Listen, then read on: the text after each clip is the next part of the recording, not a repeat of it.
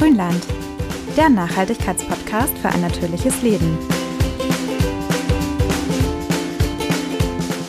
Hallo liebe Grünländerinnen und Grünländer, es ist endlich soweit. Janas und meine Lieblingsjahreszeit ist angebrochen. Ja. Der Herbst ist da. ja. Zwischen Halloween-Filmen und Waldspaziergängen bekommt man dann wieder richtig Lust, in der Küche zu stehen. Also mir geht es zumindest immer so. Ja, genau. Und jetzt gibt es ja endlich wieder diese ganzen schönen warmen und wärmenden Sachen, so Suppenaufläufe, mhm. warmes Kompott und Co. Und dafür braucht es natürlich aber auch viel frisches Gemüse und Obst. Und deshalb stellen wir euch heute mal wieder drei unserer Saisonlieblinge vor. Wie immer natürlich mit ganz viel Zubereitungstipps und Rezeptideen. Und damit willkommen zurück im Grünland mit Jana und Anja.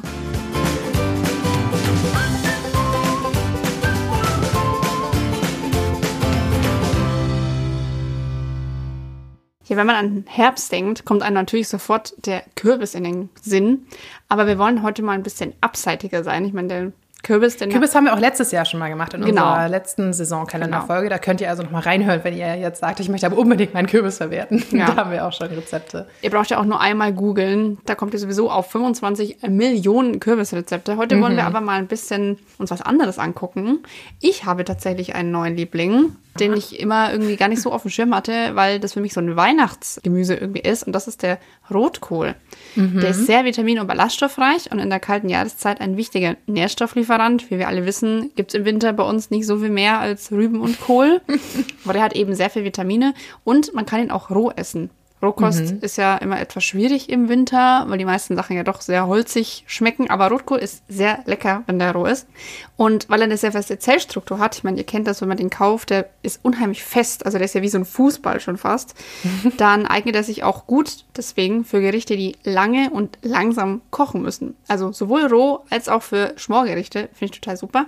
Mhm. Und wie man den jetzt aber nennt, das ist ja nach Region unterschiedlich, also Rotkohl, Blaukraut, Rotkraut. Tatsächlich variiert die Farbe zwischen rötlichen Nuancen und einem dunklen Blau-Violett. Das hängt vom pH-Wert des Bodens ab. Das habe ich gar nicht gewusst. Mhm. Also je sauer der Boden ist, desto rötlicher ist der Rotkohl oder das Blaukraut. Und wenn der Boden eher alkalisch ist, dann wird er beim Wachsen bläulich-violett. Also es variiert, aber trotzdem ist es ja eigentlich so ein Violett, ne? Ich habe aber mal irgendwann ja. gelesen, ich weiß nicht mehr wo und ich weiß auch nicht, ob es stimmt, dass tatsächlich früher es einfach noch gar keinen Namen für diese Farbe, für dieses Violett oder Lila halt gab. Okay. Und deswegen Leute halt entweder gesagt haben Rot oder Blau. Vielleicht auch ein bisschen, wir nehmen ja Farben sowieso unterschiedlich wahr irgendwie. Mhm. Und dann ist es halt nach Region. Denn sagt man nicht in Bayern auch eher Blaukraut? Ja. Sagt man. Und im Norden sagen wir definitiv Rotkohl. Also ich höre hier nie jemanden Blaukraut sagen oder so. Also ja, ich kenne es immer noch von diesem Zungenbrecher. Dieses Brautkleid bleibt Brautkleid und Blaukraut genau. bleibt Blaukraut. Ja, ich glaube, genau daraus so kennt man das. Aber ich habe früher nie geschnallt, dass Blaukraut dann dasselbe sein soll wie Rotkohl, den ich ja schon kannte. Ja, das liegt ja daran, dass wenn du das ja kochst, also das, das Kochwasser ist ja dann immer eher bläulich. Übel, apropos ah. Blaustich, wenn ihr die Farbe erhalten wollt, ich meine, die verliert sich natürlich beim Kochen, ganz klar, aber wenn ihr was Saures dazu macht, Äpfel zum Beispiel, Essig oder auch Zitronensaft, dann wird es eher rot. Gibt man was Basisches dazu, ein bisschen Natron zum Beispiel, dann wird es eher bläulich. Mhm. Und wenn ihr die Rotkohlköpfe frisch kauft, dann sollten die fest sein und matt glänzen, knackig frische Blätter und keine dunklen Flecken. Also wenn die äußersten Blätter ein bisschen trocken sind, dann ist auch noch okay, aber wenn man so richtig merkt unten, also es fühlt sich an wie so Herbstlaub quasi, dann solltet ihr den nicht kaufen, weil der liegt dann schon sehr, sehr lange. Denn eigentlich ist der Winterrotkohl über Monate haltbar an einem kühlen, trockenen Ort. Und wenn ihr ihn zum Beispiel im Keller in der Garage lagert, dann könnt ihr ihn auch ja, bis Januar, Februar noch genießen. Klein geschnitten, roh, blanchiert oder fertig zubereitet einfrieren ist auch eine gute Möglichkeit. Dann könnt ihr ihn noch länger genießen. Und ich finde, der hat so ein frisches Aroma, der geht auch im Frühling noch. Ja, auf jeden Fall. Wenn man es da noch nicht über hat, wenn man nicht schon monatelang Rotkohl gegessen ja, hat. Ja, gut. Aber ich glaube, das tun tatsächlich die wenigsten. Aber genau, wie du ja schon sagtest, so ganz klassisch kennt man Rotkohl ja auch zu Weihnachten. Mhm. Also gibt es bei euch Rotkohl zu Weihnachten? Ja, tatsächlich aus dem Glas. Meine, oh, ja, du. Das ist so ein Klassiker. Also das ist so, aber ich, ich mag das einfach total gern, weil es ist ja auch nichts Schlechtes. Also es gibt es ja auch in, in Glas, also nicht genau. jetzt in Plastik oder in einer Dose. Und da ist wirklich nicht viel anderes drin als Rotkohl, Äpfel und ein bisschen Essig, Wasser, Salz. Man muss ein bisschen aufpassen auf den Zuckergehalt, glaube ich. Also so eingekochte ja. Sachen sind ja immer unheimlich überzuckert. Genau. Aber wenn man da eine hohe Qualität kauft, also ist das echt, also fade sie nix, wie meine Oma immer so schön sagt.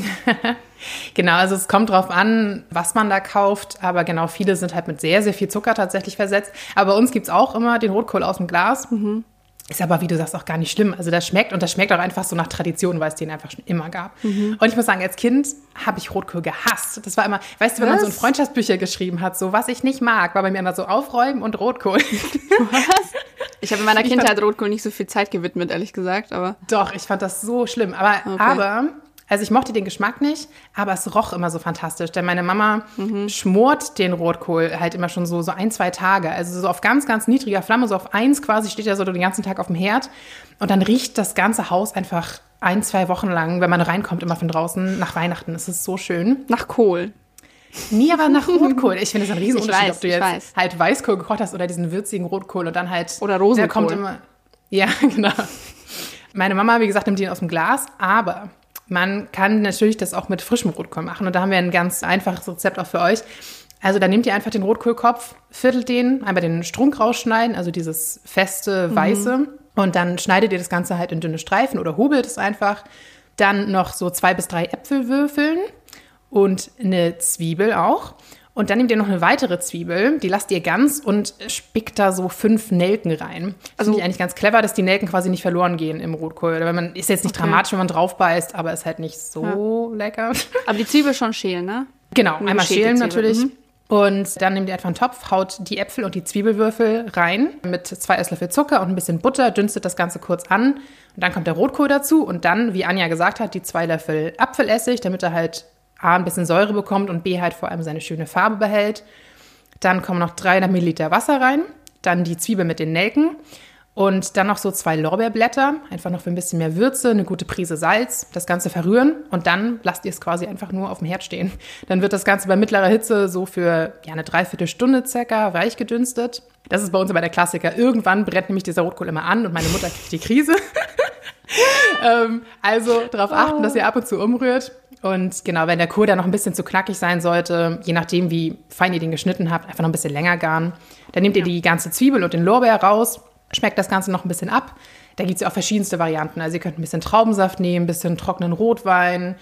Viele mischen jetzt zum Beispiel auch ein bisschen so Fruchtgelee rein oder sowas. Ein bisschen Salz, Zucker, ein bisschen Essig. Also lasst eurer Kreativität mhm. da freien Lauf. Das ist super lecker und fast noch besser schmeckt er ja eigentlich dann aufgewärmt tatsächlich ja. am nächsten Tag. Das ist ja eins von diesen Gerichten, die eigentlich, wenn sie so ein bisschen länger stehen und durchziehen, halt noch besser werden. Mhm. Ja, das ist auch bei, bei, bei Sauerkraut, also wenn es gekocht wird, wenn man es nicht roh isst, das schmeckt einfach immer noch mal besser, wenn es aufgekocht mhm. ist. Das ist mit Kohl, glaube ich, generell so. Auch mit, mit den Gewürzen zieht es noch mal nach. Ja, irgendwie schon. Das ist ja eine sehr, sehr winterliche Variante. Ich mag tatsächlich auch das rohköstlich. Nämlich mhm. einfach alles fein hobeln, also ein halb Rotkohl meistens, zwei, drei Karotten, ein Apfel, dann Apfelessig, Salz, Pfeffer dran und dann auch so mindestens so zwei Stunden ziehen lassen. Und dann noch ein bisschen Dressing, wenn man will, so ein Rohkostsalat, mega gut. Macht mhm. echt gar keine Arbeit und er hält super lang im Kühlschrank. Man muss nur aufpassen, wenn man ihn nämlich dann vergisst, dann fermentiert der in der Weile schon mal. Ich habe das mal gemacht und einfach hinten im Kühlschrank. Ich habe ihn einfach vergessen. Also er war bestimmt zwei Wochen drin und dachte mir, oh okay. Gott, wenn ich das jetzt aufmache, kommt mir hier so eine schöne Duftwolke und Bahari wahrscheinlich noch dazu entgegen, so diesen, diesen Schimmelflaum. Aber nee, der Rotkohl fermentierte einfach. Und dann habe ich festgestellt, cool. wie gerne ich fermentierten Rotkohl mag. Ich mag Sauerkraut gerne, aber ich finde es oft so ein bisschen. Also Weißkohl hat halt schon noch diesen sehr kohligen Geschmack. Mhm. Rotkohl ist immer ein bisschen fruchtiger. Also fermentieren, sehr, sehr lecker.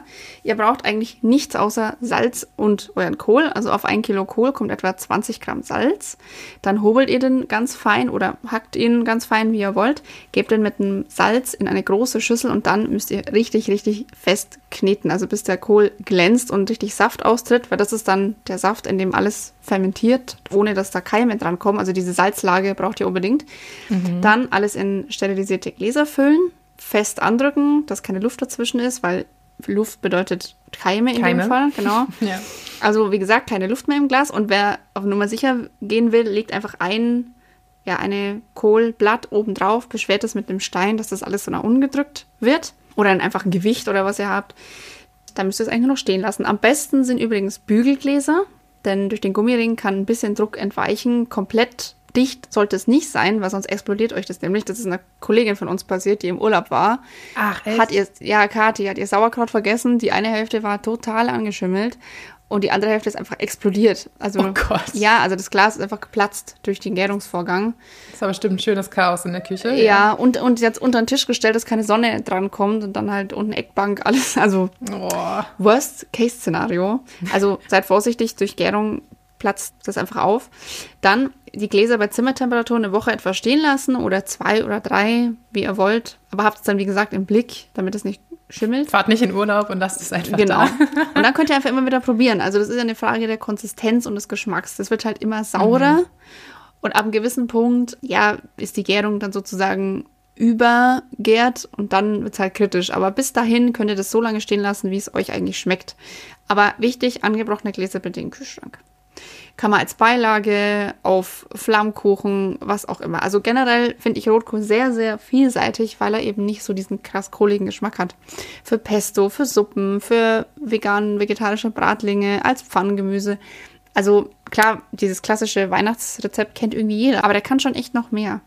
Auf jeden Fall. Ein unterschätztes Gemüse, aber wir hoffen, ihr habt auf jeden Fall jetzt mal Lust bekommen, ein bisschen was damit zu machen. Und wir kommen dann aber auch schon zu unserem zweiten Favoriten und Mhm. äh, das ist die Steckrübe. Ebenfalls Sehr sehr unterschätztes unterschätzt. Gemüse, Sehr wie unterschätzt. ich finde. Das ist für mich, ja, es hat immer so ein bisschen so ein, auch so einen altbackenen Touch, ich weiß auch nicht. Mhm. Also es ist so nicht so bekannt, obwohl, muss man sagen, bei uns im Norden tatsächlich sehr. Denn da gibt es dieses klassische Rübenmus, das ist super norddeutsch. Ähm, Ich wollte gerade sagen, das ist, glaube ich, eher was Norddeutsches. ja, also Schleswig-Holstein Ja. auf jeden Fall ganz groß, Skandinavien auch. Und dafür werden Rüben auch hauptsächlich genutzt. Die schmecken nämlich gekocht, wenn ihr das nicht kennt. Also echt, ja, nochmal, das ist so ein ganz spezieller Geschmack. Das ist so süßlich und leicht nussig. Passt auch besonders gut zu anderen Wurzeln oder Knollen. Und es ist so, dass die, die Schale halt ziemlich holzig ist. Also ihr müsst es natürlich auf jeden Fall schälen. Ist jetzt nicht wie ein Hokkaido oder so. Aber dann könnt ihr natürlich zusammen mit anderen Gemüseschalen auch noch eine Brühe draus kochen oder so. Das müsst ihr nicht wegtun. Nur direkt mitessen, das ist halt nicht so schön. Genau, dieses Rübenmus, das gibt's bei uns eigentlich jedes Jahr, wenn ich, na gut, wenn ich da bin. Die letzten Jahre war ich eigentlich nicht mehr da, zum Geburtstag meines Opas. Meine Oma macht das nämlich Okay. jedes Jahr zum Geburtstag meines Opas und macht mir seit vielen Jahren tatsächlich dann auch irgendwie noch mal eine extra Portion, weil das eigentlich mit Fleischbrühe gemacht wird. Da ich ja Vegetarierin bin, macht sie mich, mich dann eine extra Portion mit Gemüsebrühe, die aber auch sehr lecker ist. Das ist so für mich ja so ein ultimatives Herbstessen. Was gibt's Ja? da bei euch dazu? Also ihr esst ja nicht nur Rübenmus, oder?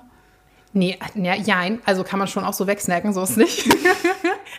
Du vor allem als Vegetarierin, wenn es da Fleisch dazu gibt, dann bleibt ja nur das Rübenmus. So ist es. Also traditionell, genau wie beim Grünkohlessen bei uns, gibt es so Kochwurst und Kassler dazu. Also habe ich als Kind gerne gegessen, natürlich dann irgendwann nicht mehr. Aber ähm, dann habe ich einfach, weiß ich nicht, so ein Blumenkohlschnitzel dazu oder irgendwie einfach so ein vegetarisches Schnitzel, Bratlinge, irgendwie sowas. Okay. Also da kann man alles Mögliche zu essen. Tatsächlich gibt es ja zum Beispiel Rübenmus auch zu, zu Haggis mit dazu. Das müsstest du ja eigentlich auch wissen. Oh Du Gott, ja auch eine Weile in stimmt. Schottland. Stimmt. Ja, Ich stand, da, stand auf mein Haupt. Also meine Ernährung in Schottland war wirklich Schlecht.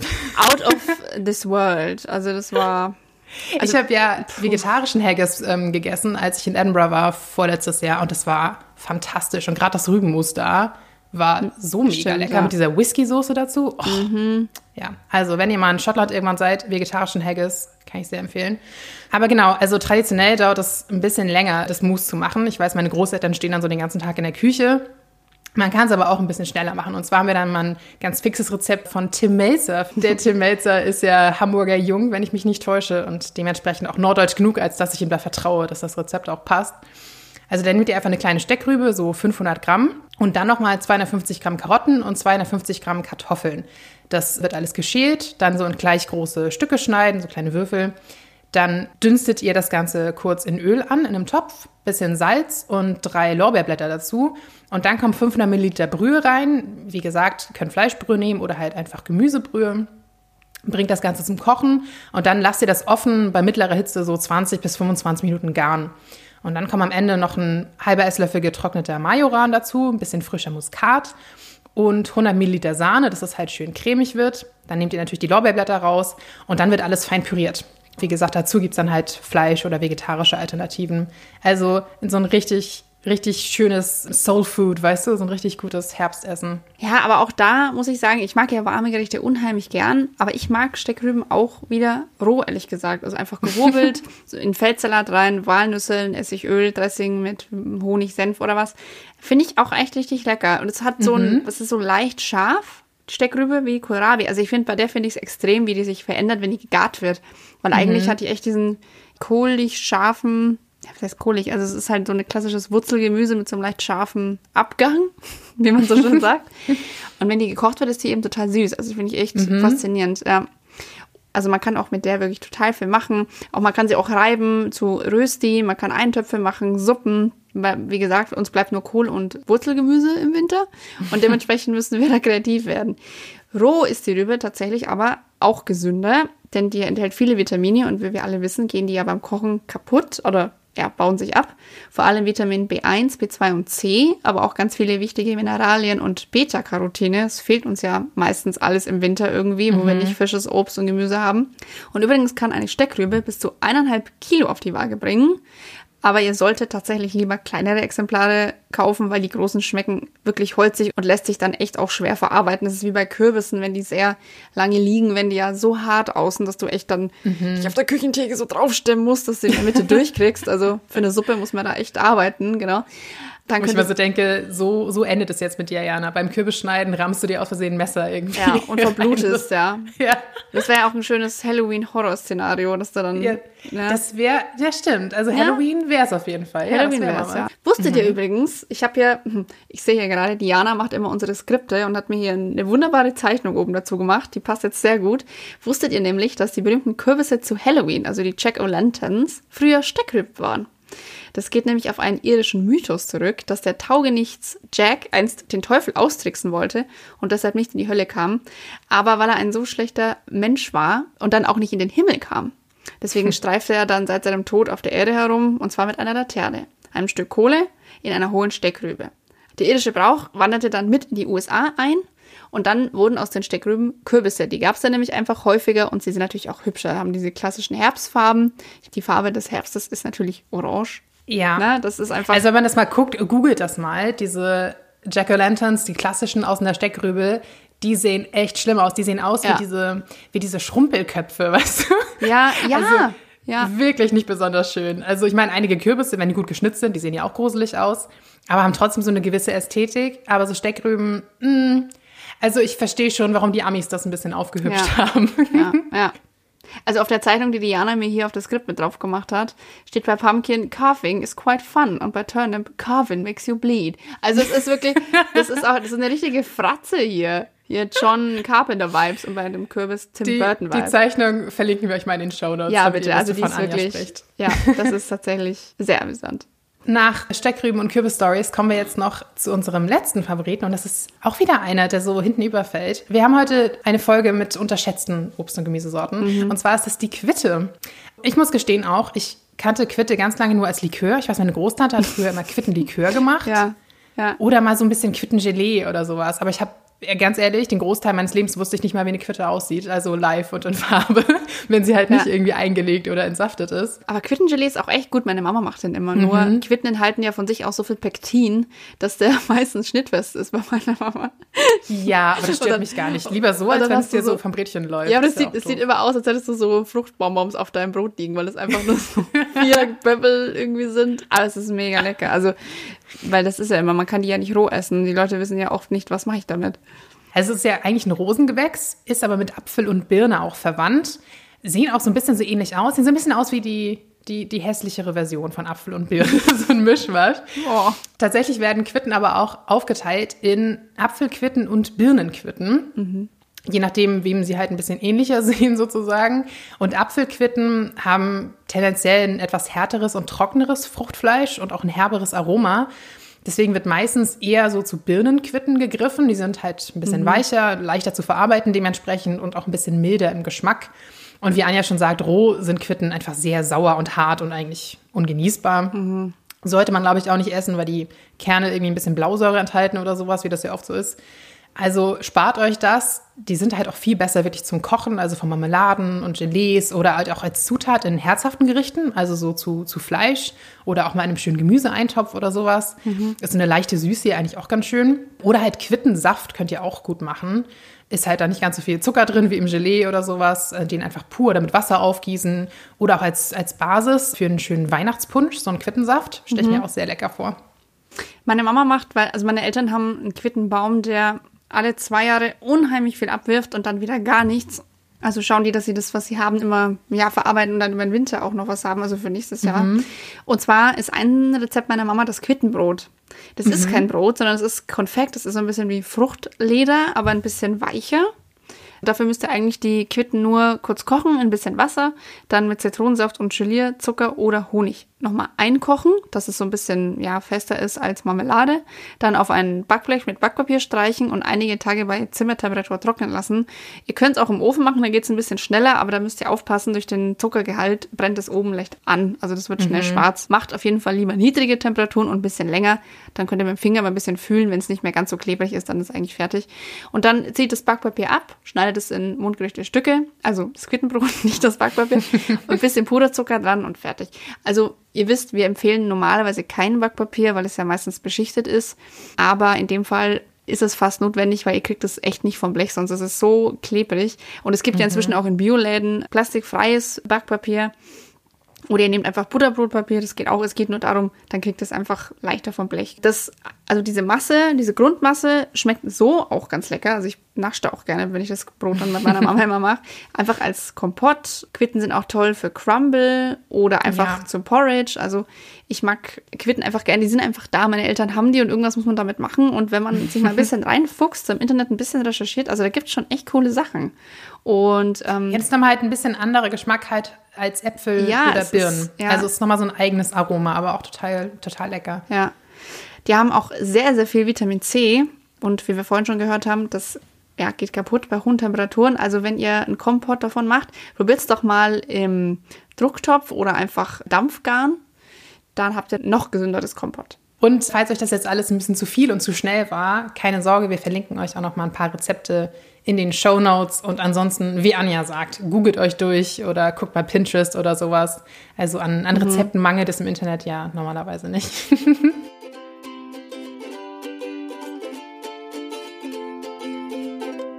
und dann kommen wir zum Abschluss auch schon zu unserem Grünfutter. Mhm. Anja, möchtest du anfangen? Hast du irgendwas? Ich muss zugeben, ich habe schon wieder ein Buch. Aber das passt so gut. Das passt so gut und es ist auch nicht so dick. Deswegen passt das ganz gut. Und zwar ist das der Mariannengraben von Jasmin Schreiber. Das, Davon hast du immer viel erzählt. Das ist auf meiner, auf meiner zu lesen Liste auf jeden ja, Fall. Ja, das war auch ein Spiegel-Bestseller. Also das hat sich echt gut verkauft. Es hat auch nicht so viele Seiten, nur 237. Also da ist man relativ schnell durch. Und das mhm. Hörbuch ist auch ungekürzt bei Spotify. So habe ich es mir angehört. Eigentlich handelt das Buch von Trauer. Also da ist ein Mädel, der Bruder ertrinkt. Also sie kann damit nicht abschließen, weil das ist im Urlaub passiert und sie wollte nicht mitgehen in diesen Urlaub, um zu feiern oder irgendwie halt was anderes zu machen. Und hatte also immer das Gefühl, sie war halt nicht da, als sie hätte helfen können. Und wie gesagt, der Bruder ist halt immer ertrunken. Und dann sagt ihre Psychologin ihr, sie soll auf den Friedhof gehen. Aber irgendwie kann sie das nicht. Also da sind so viele Leute und irgendwie fühlt sie sich da beobachtet und dann geht sie dann nachts hin. Also die mhm. Psychologin sagt so, ja, ach, klettern Sie doch mal über den Zaun. Sie sagt, das kann ich doch nicht machen, macht es dann aber doch. Und trifft ist gar nicht creepy nachts auf dem Friedhof. Nee, also ja, aber für sie ist das auf jeden Fall weniger gruselig, als tagsüber der Menschen zu begegnen. Und dort trifft sie einen alten Mann, der gerade dabei ist, seine Ex-Frau auszugraben. Also in der, in der Urne. Äh, sehr lustig. Also in der Urne immerhin, okay. Also, also ja, also keine, kein, kein Sarg. Sarg, aber eine Urne. Und irgendwie, also erst ist der total schrullig und was machen sie da und keine Ahnung was. Und dann freuen die sich an und er hat also seiner Frau versprochen vor ihrem Tod, dass sie zu seinem Elternhaus zurückgehen. Das ist irgendwie in Südtirol, glaube ich. Mhm. Und konnte das halt nicht mehr machen, weil sie so schnell gestorben ist und möchte jetzt eben die Asche dahin bringen. Okay. Und irgendwie ergänzen die sich so perfekt in ihrer Trauer und so weiter. Er, der schrullige Alte und sie so ein bisschen, ja, ein klassischer Millennial irgendwie. Und das Witzige oder das Nachhaltige an dem Buch ist, dass, also es geht halt grundsätzlich einfach um den Umgang mit Trauer, was ich ein total schönes Thema finde, weil es total urig und ulkig gemacht ist. Es ist also kein Buch, wo man hinterher denkt, oh Gott, jetzt muss ich in Therapie gehen. Es ist wirklich super witzig und schön gemacht. Aber der kleine Junge, also der gestorben ist, ihr Bruder, der wollte so gerne Forscher werden. Also Meeresbiologe, dann mo mochte Käfer gerne. Und also das ganze Buch handelt so ein bisschen, weil ich dachte erst Marianengraben, die fahren jetzt zum Marianengraben. Ja. Darum geht's gar nicht. Also dieser Marianengraben steht quasi sinnbildlich, das ist ja die tiefste Stelle des Meeres sozusagen. Mhm. Und das ist quasi ihr Marianengraben, also diese tiefste Trauer, aus der sie nicht wieder rauskommt. Aber der Junge, also der fand halt das Meer wahnsinnig toll. Also er hat sich immer selber Namen ausgedacht für Fische und also das handelt auch so ein bisschen vom Umgang mit der Natur. Also es gibt immer so Rückblicke auf ihren Bruder, wie die sich unterhalten über die Natur und über das Leben und wie die Menschen mit der Natur umgehen. Und er hat das halt gar nicht verstanden. Also das hat so, eine, so einen kindlichen Blick auf die Art, wie wir mit unserer Umwelt umgehen. Das fand mhm. ich ein mhm. total spannendes Thema, weil es eigentlich zu dem Buch kaum was beigetragen hat, sage ich mal. Aber es hat einfach diesen Jungen so charakterisiert. Also man versteht halt immer mehr, warum das so schlimm ist, dass der jetzt nicht mehr da ist. Also da war halt so die gute Seele ihres ganzen Lebens so ein bisschen. Mhm. Also zum Beispiel versteht er halt diese ganze Umweltthematik nicht und warum müssen wir das machen, weil dass wir da hingekommen sind, versteht er quasi schon gar nicht. Also wie ist das passiert, dass wir überhaupt jetzt auf die Umwelt achten müssen und so weiter. Ja. Und das war so ein Aspekt dieses Buches, das ich unheimlich klug gelöst fand. Also dieser Junge ist einfach so sympathisch, also kommt ja so sympathisch rüber und dieser kindliche Blick auf Probleme, die wir heute haben, das war so der, der nachhaltige Teil dieses Buches. Es hat mich sehr fasziniert. Also ich verstehe das total, dass das ein Spiegelbestseller war, weil es war einfach schön zu lesen, schön anzuhören. Obwohl es dieses ja sehr morbide Thema auch so ein bisschen hatte. Es war einfach schön. Ja, sehr cool. Ja. Das, wie gesagt, steht auf meiner Leseliste. Ich werde es mir auf jeden Fall mal gönnen irgendwann. Ja. Genau, ich habe natürlich auch noch was. Kein Buch. Ich bin ja eher verantwortlich für, für Dokus und Podcast-Empfehlungen. ja, ich wollte gerade sagen. Nicht, dass ich nicht lese. Also ich lese schon auch. Ähm, Doch, du liest ganz viel, aber... Ja, ich versuche es, also meine 30 Bücher im Jahr schaffe ich normalerweise, ja. ja. Das ist schon sehr viel. Und ich, ich, ich guck mal, für nächste Folge gucke ich mal, dass ich was anderes finde für das Gute. Okay? Alles gut, alles okay, gut.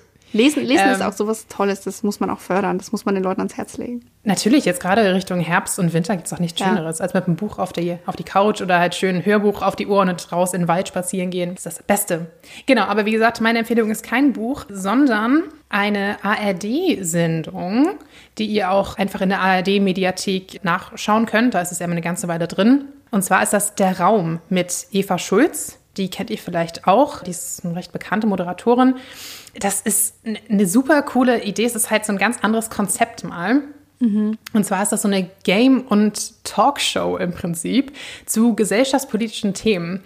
Ich fand gerade die erste Folge interessant. Die zweite ging um Bildungspolitik. Das war auch ganz nett, aber da war nicht so viel Diskurs. Die erste. Auch ganz nett. die erste fand ich spannender. Und zwar war da das Thema, ist Fleischessen noch okay? Das ist dann so, das ist so ein bisschen aufgebaut wie so ein Escape Room quasi. Okay. Also dann werden halt vier Leute in ja, so einen Raum gesperrt, in Anführungsstrichen. Und in dem Fall war das so ein Vegan-Influencer, ein Schweinelandwirt, eine Journalistin, die, meine ich, auch vegan war, und eine FDP-Politikerin, die halt viel so im Bereich Landwirtschaft macht. Und die vier mussten dann, und das ist nämlich das, das Coole, das ist nicht so wie in der Talkshow, das war nämlich das, was Eva Schulz halt unbedingt vermeiden wollte. Oft ist es ja so, dass in Talkshows sich quasi so zwei Parteien mhm. gegenüber sitzen und es ist nur so Pro und Contra und man weiß eigentlich am, am Anfang schon, ja, am Ende werden sie genauso aus der Sendung rausgehen, wie sie reingegangen sind, denn jeder ist schon so gefestigt in seiner Meinung. Ja. Und es kommt gar kein richtiger Austausch in dem Sinne zustande, weil niemand bereit ist, überhaupt von dem Standpunkt abzurücken, sondern es geht immer nur darum zu sagen, das ist aber meine Meinung und deine ist sowieso falsch. Hart, aber und fair. Mal, genau sowas so, in der ja. Art. Um das mal so ein bisschen aufzubrechen, ist das halt so, dass die, wie gesagt, wie in so einer Art Escape Room sind und die müssen halt zusammen so verschiedene Rätsel lösen zu den jeweiligen Themen. Also in dem Fall, keine Ahnung, mussten die zum Beispiel so zuordnen, wie viel Wasser verbraucht wird für, sag ich mal, ein Kilo Schweinefleisch, ein Kilo Mais oder sowas, solche Geschichten. Mhm. Und müssen halt zusammenarbeiten. Dadurch, dass sie quasi ein Team sind, bildet sich einfach so ein so eine ganz andere Art miteinander umzugehen. Also sie sind halt nicht so auf, auf Krawall gebürstet quasi. Es entstehen natürlich trotzdem spannende Diskussionen und zwischendurch ähm, schaltet sich quasi Eva Schulz mal so ein und streut nochmal so ein paar Fakten ein und sagt so, ja, übrigens, äh, das kann ich stützen, die These, ne, so und so sind die Statistiken oder sowas. Genau, dann geht es quasi so von einem Raum in den nächsten, wo die sich halt immer okay. so, so durchspielen müssen. Ist super cool, mal zu gucken. Ich glaube, das geht so eine halbe, dreiviertel Stunde oder so, so eine Folge.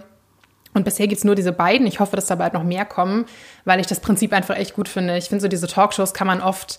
Ich gucke eigentlich ganz gerne Talkshows, aber oft nee. muss ich echt so nach einer halben Stunde spätestens ausmachen, weil mich das einfach stresst, wenn die Leute sich nur gegenseitig anschreien und man das Gefühl hat, es bringt einfach überhaupt nichts. Ja. Und in dem Fall kam halt wirklich mal äh, gute Gespräche zustande und halt auch mal dieses, okay, ich verstehe jetzt auch mal ein bisschen deinen Standpunkt. Das heißt ja nicht, dass man sich gleich komplett ändern muss, aber in unserer Gesellschaft, es hat sich mittlerweile echt so etabliert, dass irgendwie, weiß ich nicht, alles von vornherein verschrien wird und alle erstmal gegen alles sind gefühlt. Mhm. Und das war irgendwie echt eine ganz nette Abwechslung. Also verlinken ja. wir euch auch beides, Anjas Buch und die ARD-Sendung in den Shownotes natürlich. Ja.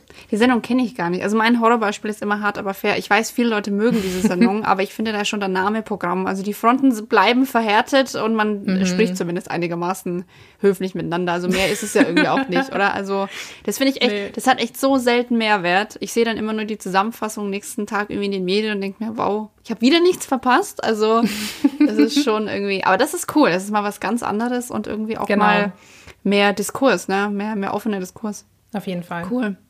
Ja, also wenn ihr noch andere Ideen habt für Grünfutter, weil, wie gesagt, wir haben immer irgendwie im Podcast eine Sendung und ein Buch. Wenn ihr mal was ganz anderes habt, schickt uns gerne Ideen, Vorschläge. Wir gucken uns Sachen an, wir testen Sachen, wir probieren aus und empfehlen es euch dann oder auch nicht.